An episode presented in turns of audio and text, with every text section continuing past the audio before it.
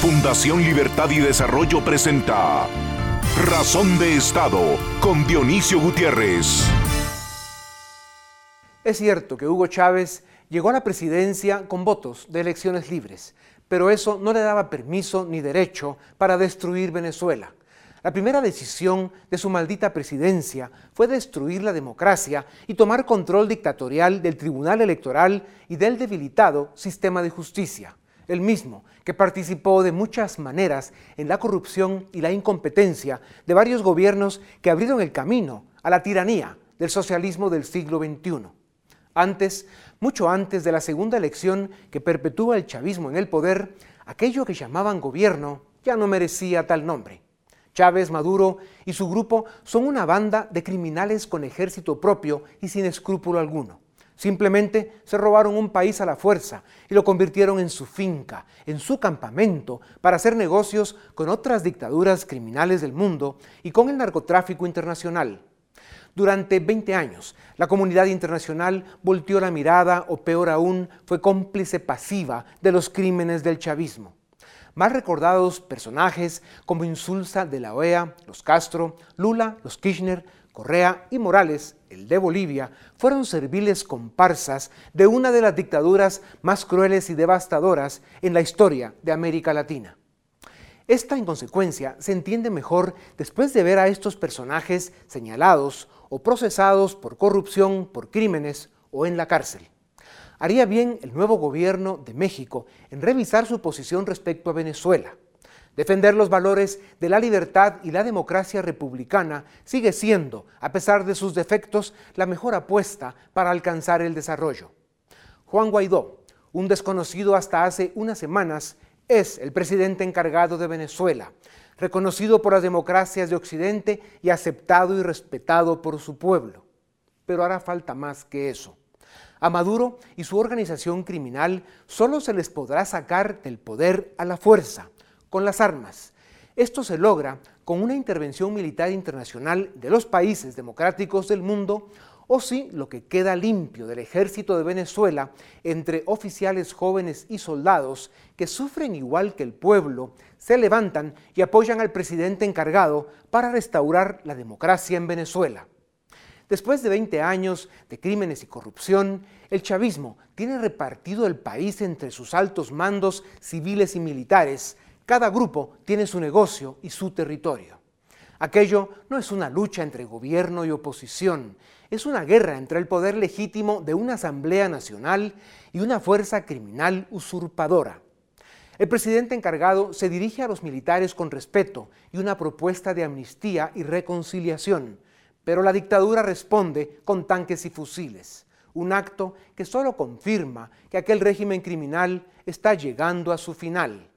La lucha continúa y el pueblo venezolano rescatará su democracia y su libertad con la conciencia clara del sacrificio, el valor y el compromiso que son necesarios, pues como todos los pueblos que han sufrido de la opresión y la tiranía, los venezolanos que vencerán saben hoy que no es fácil luchar por la democracia y la libertad.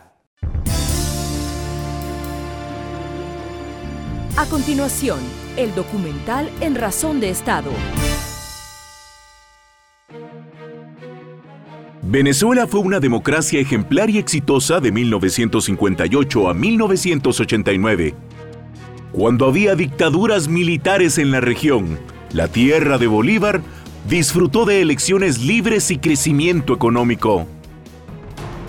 Sin embargo, desde 1999, Venezuela ha sufrido un deterioro político, económico y humano sin precedentes en la historia de América Latina. ¿Qué pasó en Venezuela? En la década de los 50, los líderes políticos firmaron el Pacto de Punto Fijo, el cual se reconoce como el antecedente para los acuerdos políticos de España y Chile.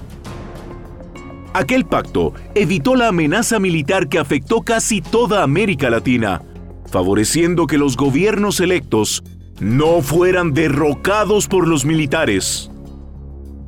Venezuela fue uno de los países más ricos del mundo, pero su riqueza fue despilfarrada y malversada por algunos de los gobiernos más corruptos del continente, La corrupción puede destruir la democracia y así sucedió en Venezuela. La nacionalización del petróleo y el hierro en 1975 elevaron el radio de acción del Estado en la vida social y económica, haciendo dependientes a los ciudadanos de gobiernos corruptos y clientelares. Con ello, la fortaleza económica de Venezuela se vio afectada y abrió las puertas a una crisis económica que debilitó la confianza en la democracia.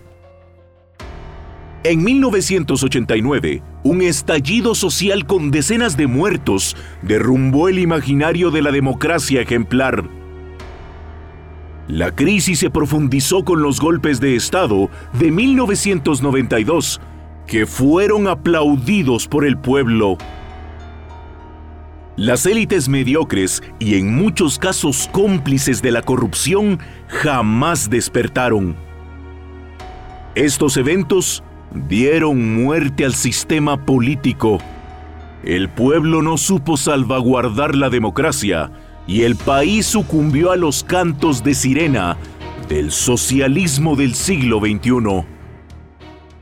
Finalmente, la corrupción asesinó la democracia en Venezuela. Hugo Chávez, el golpista de 1992, una vez libre y fuera de la cárcel, se sumó al proceso electoral de 1999 con la consigna de destruir el sistema constitucional y ganó la presidencia. Así inició la revolución socialista y dictatorial para la desgracia del pueblo venezolano. Con rabia y desesperación por la corrupción y la incompetencia de sus políticos, la gente apoyó electoralmente a aquel perturbado militar que logró la abolición de toda la institucionalidad republicana y democrática. Hugo Chávez secuestró todos los poderes para construir un régimen policial, autoritario, militarista y socialista, sin que nadie en la comunidad internacional ni grupos políticos nacionales pusieran resistencia. Y así desmanteló la democracia venezolana. El resultado ha sido corrupción, represión, violencia y miles de muertos. Venezuela es hoy un país de perseguidos, torturados y ejecutados por los cuerpos de seguridad al servicio de la dictadura. Un país de violaciones masivas a derechos humanos, hambre y miseria generalizada. Maduro y el chavismo están al servicio del terrorismo internacional, el narcotráfico y el crimen en general. Este es el legado del chavismo, al que sigue sumando miseria, terror y muerte, un personaje cínico, corrupto, perverso y asesino, Nicolás Maduro. Mientras este tirano está subido en uno de sus tanques, presto para seguir masacrando al pueblo que tiene hambre y grita libertad. Juan Guaidó, el presidente encargado, está en la iglesia con su familia, dando gracias por una Venezuela libre y democrática. Tras 20 años de destrucción sistemática de una nación, finalmente, y por primera vez, el mundo occidental y democrático alza su voz y cuestiona y condena las actuaciones de la tiranía chavista. Ya era tiempo que la comunidad internacional saliera en defensa del Estado de Derecho y la democracia en Venezuela. Vivimos un momento determinante para la libertad y la democracia en América Latina. 2019 debe ser el año de la libertad para Venezuela. Queremos una Venezuela libre y democrática. Exigimos libertad y democracia para Venezuela. ¡Viva Venezuela libre y democrática!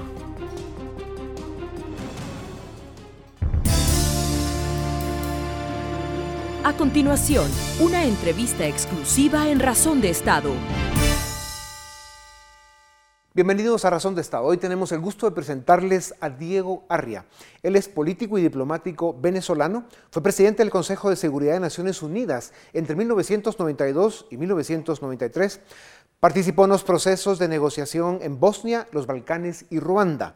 Introdujo la llamada Fórmula Arria en el Consejo de Seguridad de Naciones Unidas que se sigue usando hasta el presente. En 2010, Hugo Chávez expropió sus propiedades fue candidato presidencial en Venezuela en 2012. Diego, qué gusto verte nuevamente. Eh, sabemos que estás en Nueva York después de cuatro años de exilio, pero queremos hacerte una pregunta eh, como, como la primera, muy concreta. ¿Está Venezuela en el momento de que se pueda haber una, una intervención militar y sería esta la única forma en que sacamos a Maduro y a su banda de criminales del poder en Venezuela? Primero, eh, Dionisio, hace mucho interactuar contigo porque estás en un país que yo quiero mucho, Guatemala, donde yo pasé dos años de mi vida como representante del Banco Interamericano de Desarrollo en los 70. Yo creo que se están dando un conjunto de circunstancias en mi país. Ah, mientras hablamos en estas horas y días, será necesario que haya una intervención foránea en el país. No es que no la quisiéramos, se dice, eh, eh, lo, que, lo que sucede es que se están produciendo hechos que son tan determinantes como una intervención militar. Y me refiero al tema financiero que ya tú debes saber, en el cual el gobierno norteamericano le ha puesto, ha secuestrado los fondos de Venezuela en, los Estados Unidos e incluso nuestra principal petrolera que es Cipro. ¿Qué tan eh, impactante va a ser para el gobierno de Maduro, que no es gobierno, es, es, una banda de criminales que tienen capturado o secuestrado un país, pero cómo va a impactar sus finanzas, la forma en que él mantiene al ejército que le apoya? ¿Qué tan grave es para Maduro el que hayan sido intervenidos los fondos? Pues mira, en términos eh, eh, bélicos sería el equivalente de un torpedo de la línea de flotación de ese narcorégimen tiránico militarizado que tú señalas, porque al, quitar los ingresos, el 95% de los ingresos de Venezuela provienen de la venta de petróleo. Y cuando tú le quitas, en el fondo estás asfixiando al régimen que de esa manera no puede seguir utilizando los recursos de los venezolanos. Yo creo, Dionisio, que esto es lo que los americanos llaman un game changer. esta decisión, la más fuerte que se ha tomado por parte de los Estados Unidos, yo creo que va a ser acompañada por la mayoría de los países de la Unión Europea que le van a impedir también a Venezuela operar en euros, o lo cual estarían prohibidos operar en dólares y en euros, y esto realmente es una, cosa muy seria. Diego, es muy importante el reconocimiento de Juan Guaidó como presidente encargado de Venezuela y lo que han estado pronunciando básicamente todas las democracias de Occidente, Estados Unidos, el continente americano y Europa. Eh, sin embargo, eh, ya estábamos hablando hace unos segundos de una intervención militar, pero ¿qué tan realista es el que el mundo occidental, que tendría que ser liderado obviamente por Estados Unidos, se pongan de acuerdo un número suficiente de naciones y, den o hagan una intervención militar o tendría que, hacer un, tendría que ser un movimiento militar interno en Venezuela por esa disidencia cada vez más grande que se escucha por parte de oficiales jóvenes y soldados?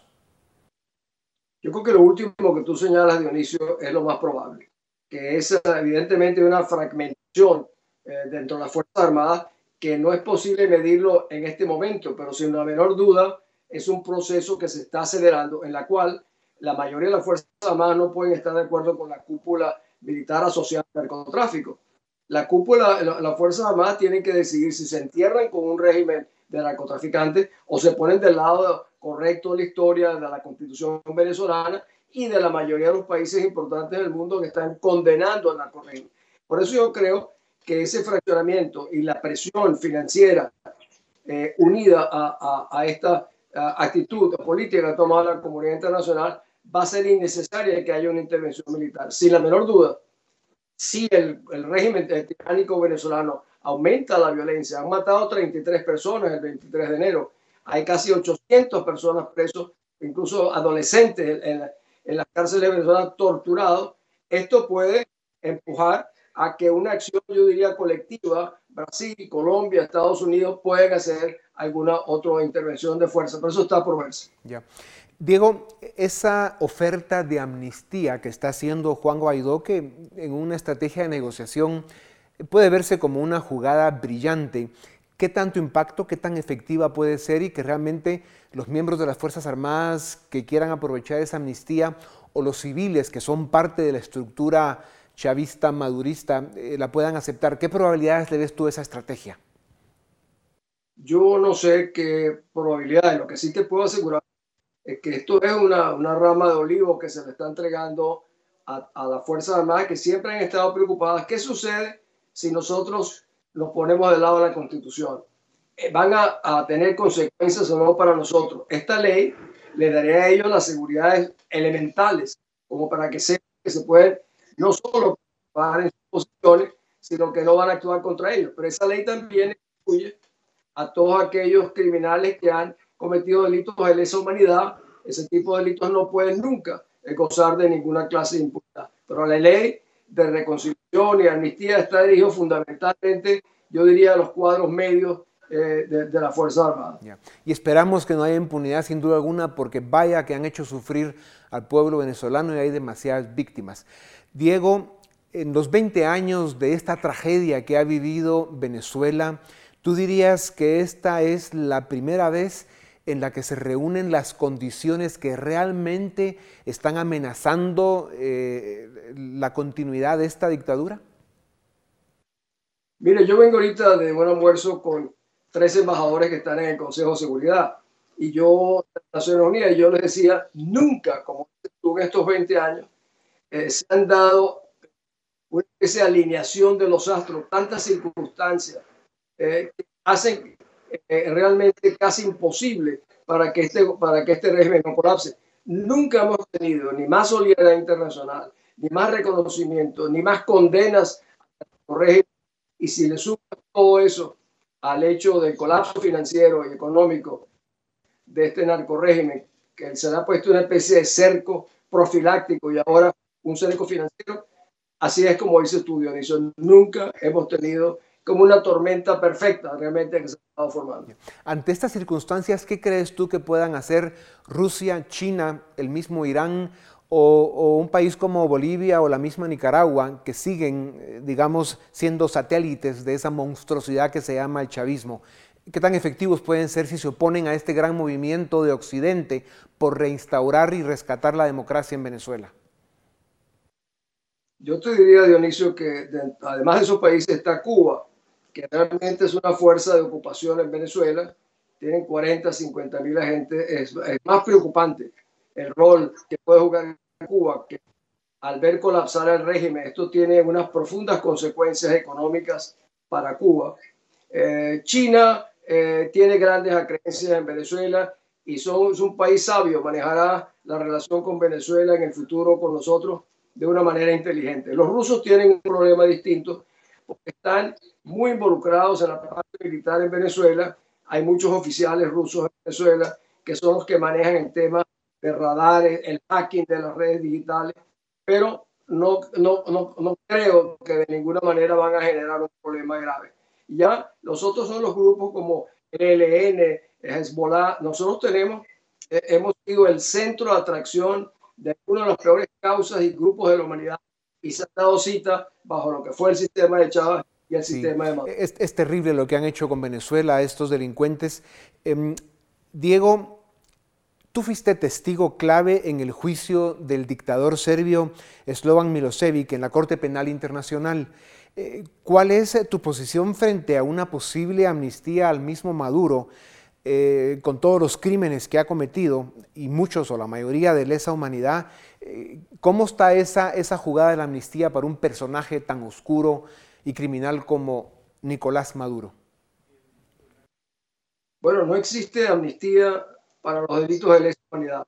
Eso lo perseguirá toda su vida, aunque se busque una salida a algún otro país.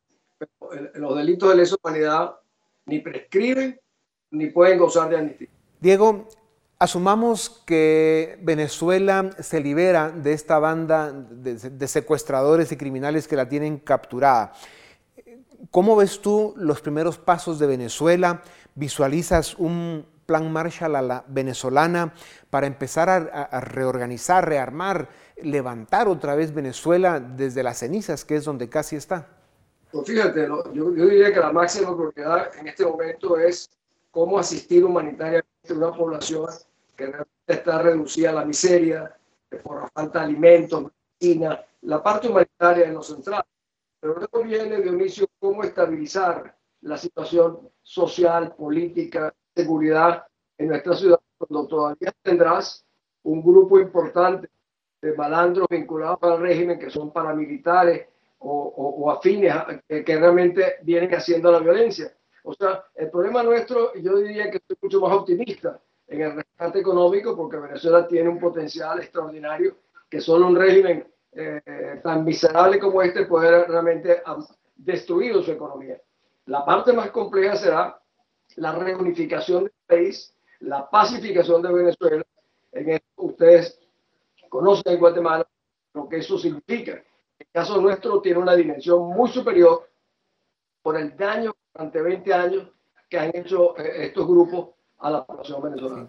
Sin duda alguna, el hecho de que América Latina eh, tenga gobiernos eh, más democráticos de, un corte incluso centro-derecha, el caso de Chile, Colombia, el mismo Brasil, que es un caso un poco más especial, pero son países que deben estar dispuestos a formar parte de esa misión internacional que tiene que apoyar al levantamiento de Venezuela después de la liberación, por la importancia que tiene el darle solidez a ese proceso para que Venezuela, pues eso, agarre ritmo y velocidad.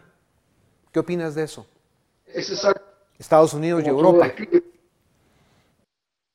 Estados Unidos, Canadá, y ya desde hace mucho tiempo hemos venido conversando con Japón, con Alemania, en fin, con un conjunto de países que sin la menor duda el mismo Fondo Monetario Internacional, el Banco Mundial, Venezuela tiene que servir no solo como un ejemplo de rescate, sino como tener un ejemplo para que otras sociedades vean las repercusiones, los perjuicios y la tragedia que puede significar cuando un régimen acaba con la propiedad privada, cuando un régimen acaba con las libertades, cuando un régimen intenta imponer con la fuerza de las armas el comunismo. Yo creo que esto será un, un caso para demostrarle al mundo lo terrible de cuando la gente maneja las políticas socialistas, etcétera, que en el caso nuestro ha sido la causa fundamental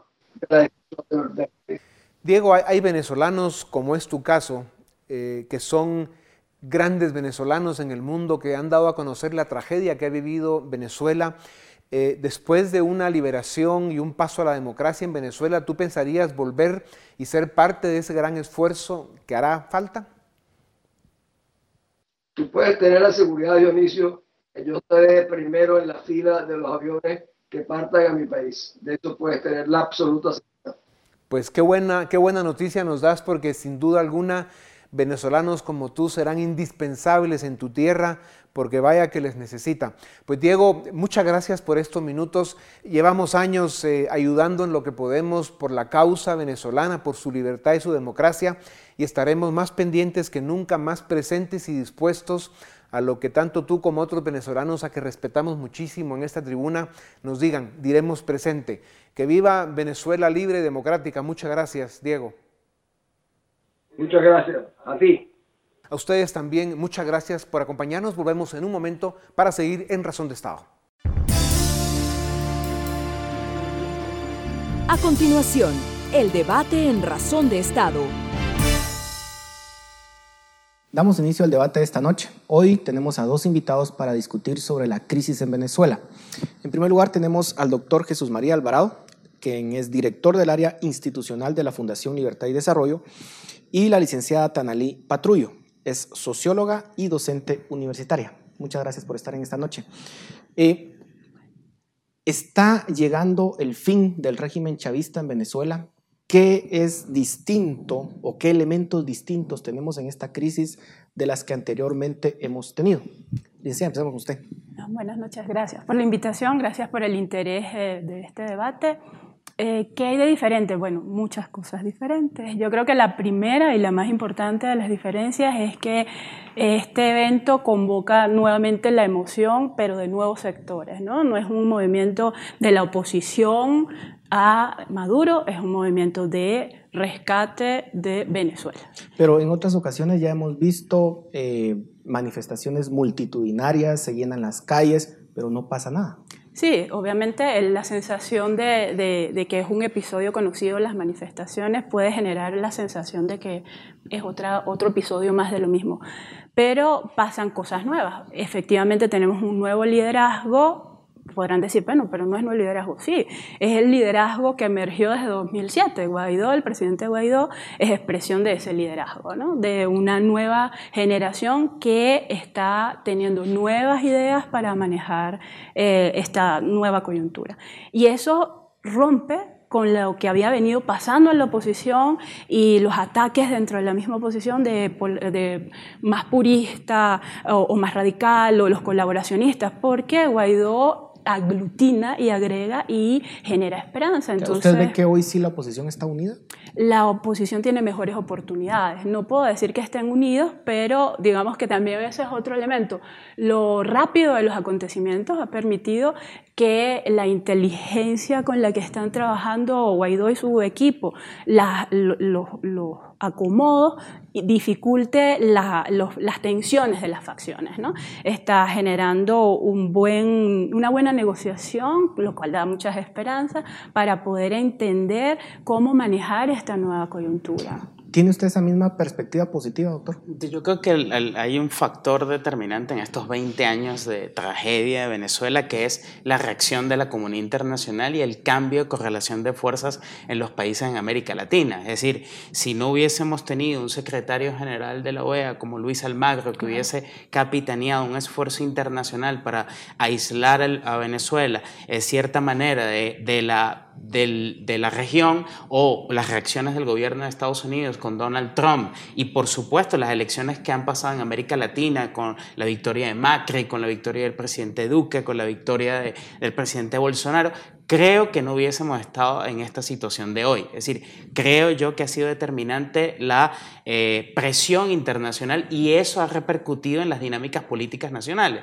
porque lamentablemente en estos 20 años de deterioro institucional, económico, social, lamentablemente creo que las fuerzas nacionales son débiles. Es verdad que hay un liderazgo, es verdad que hay eh, una esperanza en, en cuanto a estos nuevos liderazgos asumiendo roles que en otro momento no se tenían, pero creo que la situación de carestía económica, social, espiritual, la emigración, la destrucción del aparato productivo, hacen que las fuerzas en Venezuela sean muy eh, precarias para poder enfrentar a una dictadura casi en vía totalitaria como la de Venezuela. O sea, ¿ve más factores externos que internos jugando en esta crisis? Yo, yo, creo que la, yo creo que si la las fuerzas nacionales no pueden enfrentar solo esta situación, cuando se dicen los venezolanos, esto es un problema solo de los venezolanos, ha quedado demostrado que no es un problema solo de los venezolanos, sino que también es un problema regional, es un problema de la región y es un problema que involucra fuerzas internacionales que lograrán también apoyos respectivos a que la oposición pueda levantar cabeza. ¿Es capaz la comunidad internacional de ejercer una presión para que caiga el régimen chavista o no? Porque si uno se va a la evidencia, Cuba tiene muchísimos años de estar ahí y no ha pasado nada. Sí, bueno, evidentemente la nueva la nueva cuadratura internacional nos da, la nueva geometría nos da una nueva posibilidad de que los apoyos y las dinámicas sean distintas. Efectivamente, sin Almagro y sin el papel de la OEA eh, no, no, no, tendría sentido. Y por eso de las acciones internas, una de las primeras del presidente Guaidó es precisamente crear una plataforma internacional de apoyo. ¿Cuánto puede hacer la comunidad internacional? Mucho, evidentemente. Yo diría que en esa agenda en que se ha planteado el, el inicio inicio de esta nueva etapa, el crear ese canal humanitario es la mejor expresión de ver hasta dónde las ayudas internacionales y los apoyos internacionales se van a hacer efectivos. Si uno ve realmente la situación en Venezuela, es un grupo de personas que tomaron el poder, que tienen armas, que tienen al ejército pareciera de su lado, y ante eso, la única forma en que pueden soltar el poder puede ser una intervención militar por parte de Estados Unidos y de los países aliados de la región.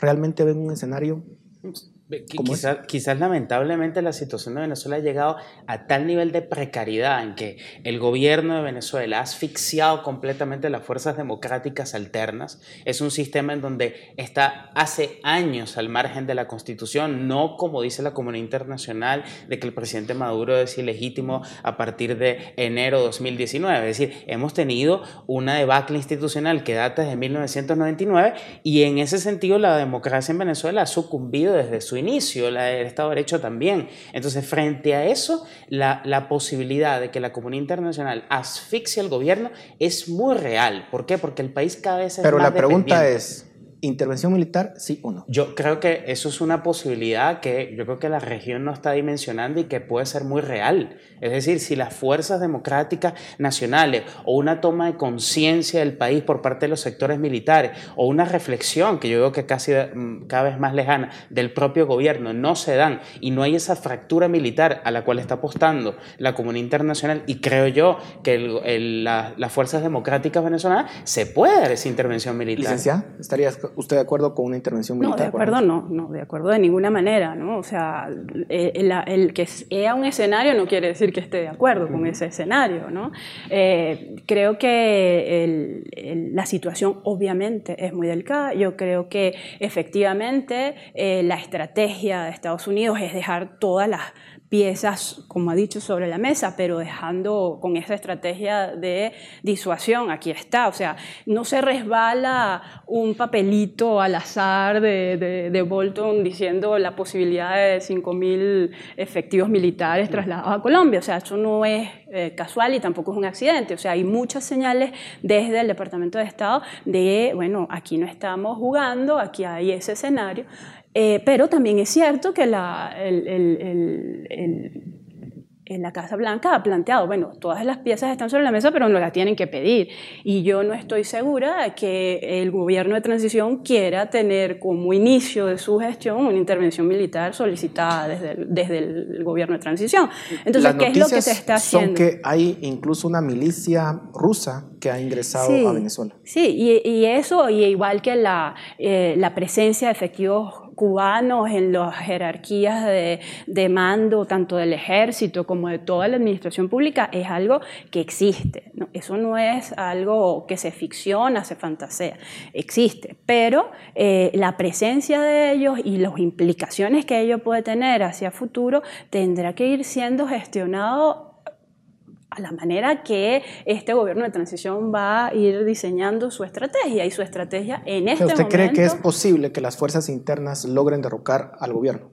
Sin una intervención internacional? Eh, sí, creo Militar que me refiero. no, militarmente habrá que actuar, pero no sé si vamos a llegar al punto de donde los venezolanos vamos a tener que pedir la presencia de los marines o de los cascos azules. Lo, yo sigo confiando, sigo esperanzada en que todas estas medidas van a permitir que eh, los sectores de tropa que han venido demostrándose en todos estos días van a poder mm, generar un movimiento desde abajo en las Fuerzas Armadas unido con la estrategia que a mí me parece la inteligente, que es ofrecer vías de salida a los cuadros militares altos. O sea, la estrategia del presidente Guaidó, de la amnistía, la estrategia de ir ofreciendo garantías para la posible salida de esos cuadros, es la solución que de primera mano en la que tenemos que, que optar. Pues.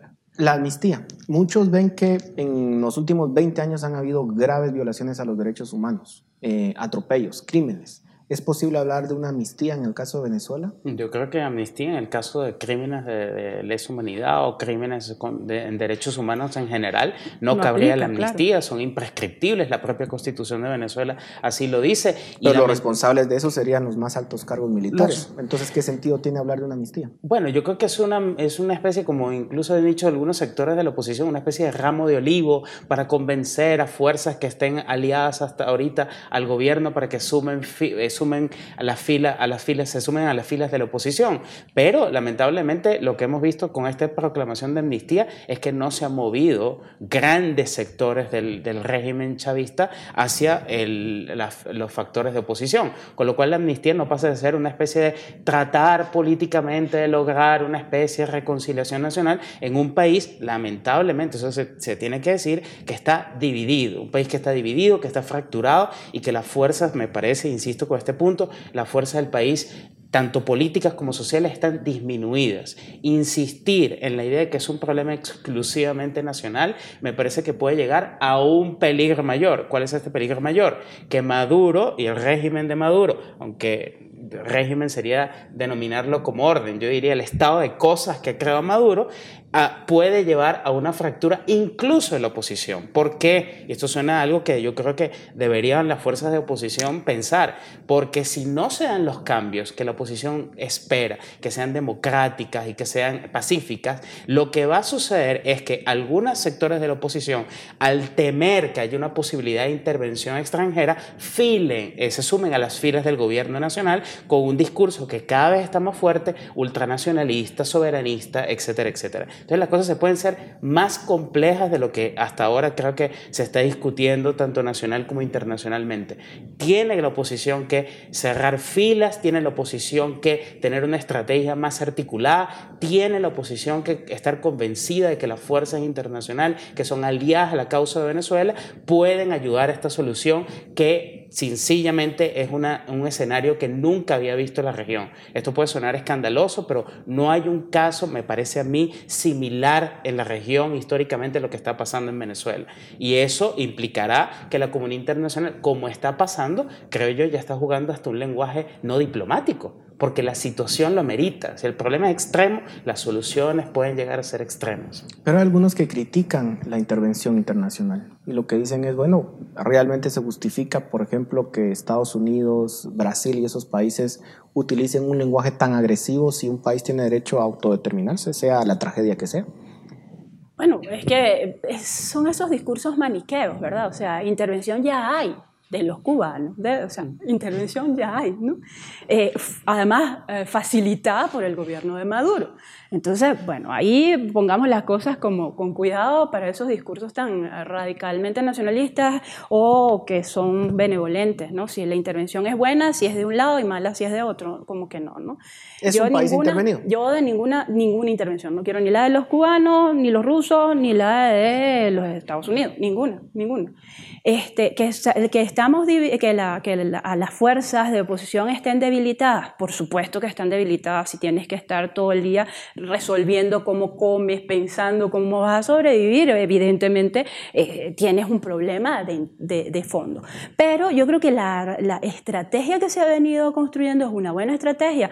Efectivamente, si tú tienes una comunidad internacional favorable a, una nueva, a un nuevo liderazgo que está buscando, uno por la vía de la crear condiciones para, no para los altos mandos y los que han cometido los grandes eh, delitos de lesa humanidad, sino para precisamente los cuadros medios, la tropa, que vean que hay una opción de salida, porque ellos definitivamente no tienen opciones eh, eh, planteadas desde el gobierno, cuando la presión económica se incremente más, porque ya va a empezar, ahora sí es verdad que eh, la, situación económica va a ponerse aún peor para el régimen, porque ya el endeudamiento que tiene es extremo y aunque China y Rusia estén diciendo que apoyan, están apoyando porque hay un problema de factura, de deuda que está allí, pero más dinero no sé cuánto estén dispuestos a dar en este momento para seguir eh, sobreviviendo. Y el efectivo, el cash, ya dijeron que no lo van a tener por vía de Estados Unidos. ¿Qué pasa si se fracasa una vez más?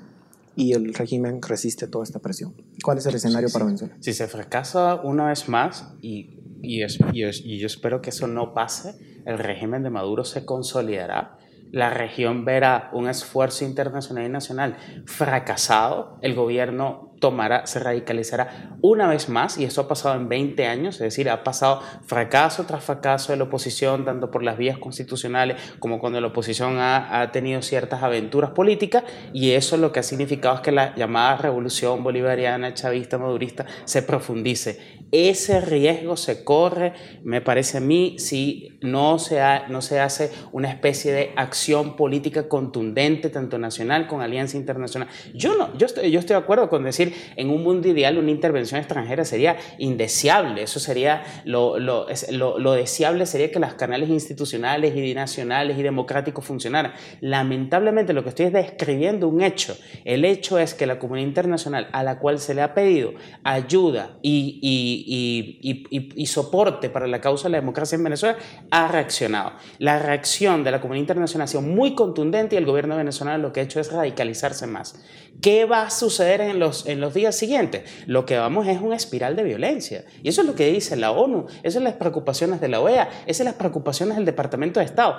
La región debería estar, en este caso, consciente de lo que se avecina, es un gran conflicto tanto nacional como regional. Y lamentablemente el ejército se ha puesto del lado de las fuerzas democráticas. Yo como venezolano también diría que así como se habla tanto de este discurso nacionalista y soberano, recordemos que este llamado ejército libertador salió fuera de las fronteras de Venezuela a dar la libertad. Bueno, y también vinieron gente fuera de Venezuela a dar la libertad o la independencia. Con lo cual, si no tenemos los recursos para poder garantizar esa libertad y el Estado de Derecho y que la tragedia continúe, bueno, pidamos esa, esa, esa, ese soporte internacional para que las fuerzas nacionales puedan hacer los cambios, ¿no? Pero realmente podría hablarse de un cambio en Venezuela, porque otro escenario es que se vayan estas personas que están actualmente, pero que entre otra facción del chavismo, de pronto más moderada, pero que de todas formas no va a significar un cambio eh, tan latente para la población.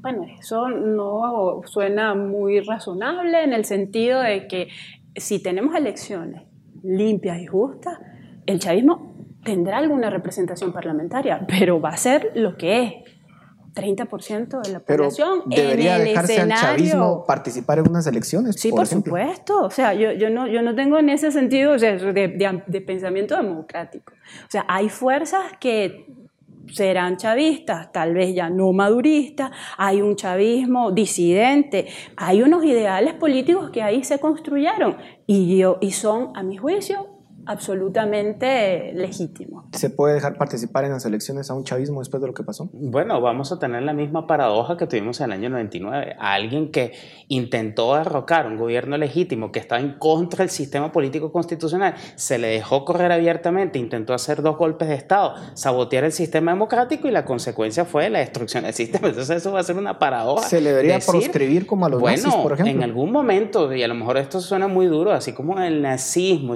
no en el caso Venezuela específico. El nazismo es una ideología proscrita por los daños que se hemos visto, que se han constatado históricamente, que han hecho, bueno, el chavismo para mí, o el madurismo, o el castrismo, o el socialismo en general, que tanto daño ha hecho en Venezuela, el año 47 hasta ahorita, más radical desde el 99 hasta ahorita, bueno, debería pensarse si una ideología cuya, cuyos resultados son evidentemente dramáticos puede dársele todo el cauce y la confianza plena para que puedan volverse contra la propia democracia. Eso es toda una literatura hoy moderna sobre si podemos dejar que los enemigos íntimos de la democracia participen en la democracia y destruyan la democracia. Eso será un gran debate político en Venezuela, pero efectivamente son unas fuerzas que están en la sociedad y que no puedes desconocer y que por tanto van a tener un, un rol en sociedad. Lo cierto es que Venezuela está ahorita, en, el pueblo venezolano está en una batalla muy importante, tal vez la gran batalla que han librado hasta, hasta este momento y ojalá la ganen por el bien no solamente del pueblo venezolano, sino también de América Latina. Gracias a ustedes por su participación, a ustedes muchas gracias por su atención. Ahora los dejamos con el análisis.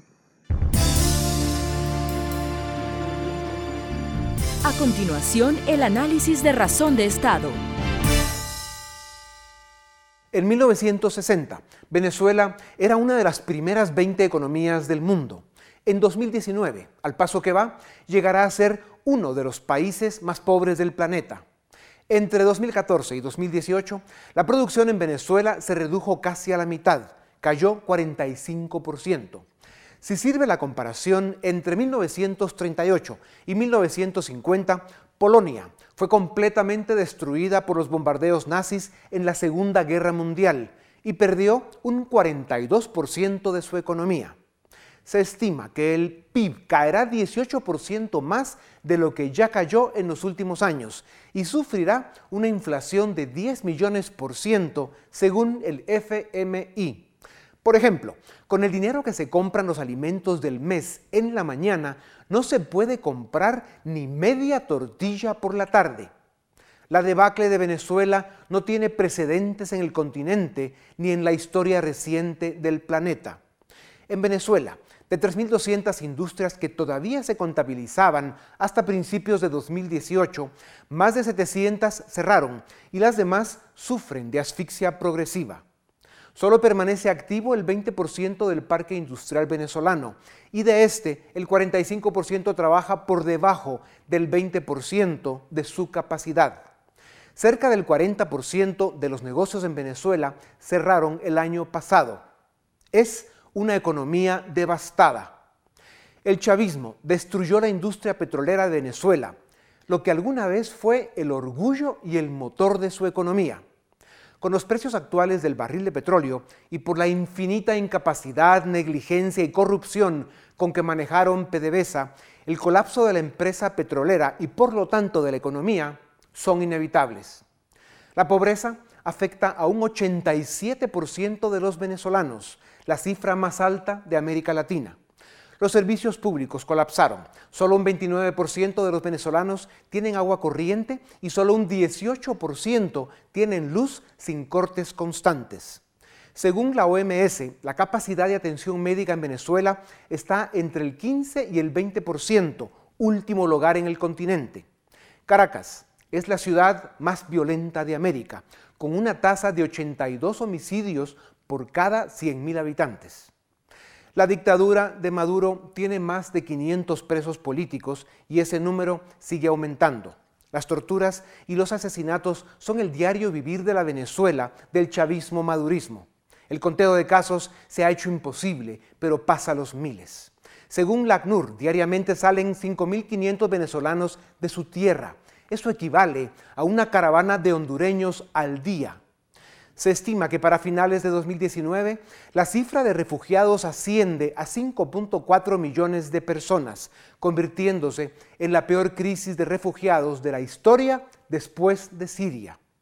Este es el saldo de 20 años del chavismo-madurismo y del socialismo del siglo XXI, que realmente son una banda de tiranos y criminales que se robaron un país y a quienes hoy les llegó la hora de enfrentar la justicia. El pasado 23 de enero, en un acto de valentía, el presidente de la Asamblea Nacional, Juan Guaidó, asumió la presidencia de la República y con él, después de 20 años, renace la esperanza de democracia y libertad para Venezuela. Los países democráticos del mundo deben responder al grito de libertad en Venezuela. Esto es Razón de Estado.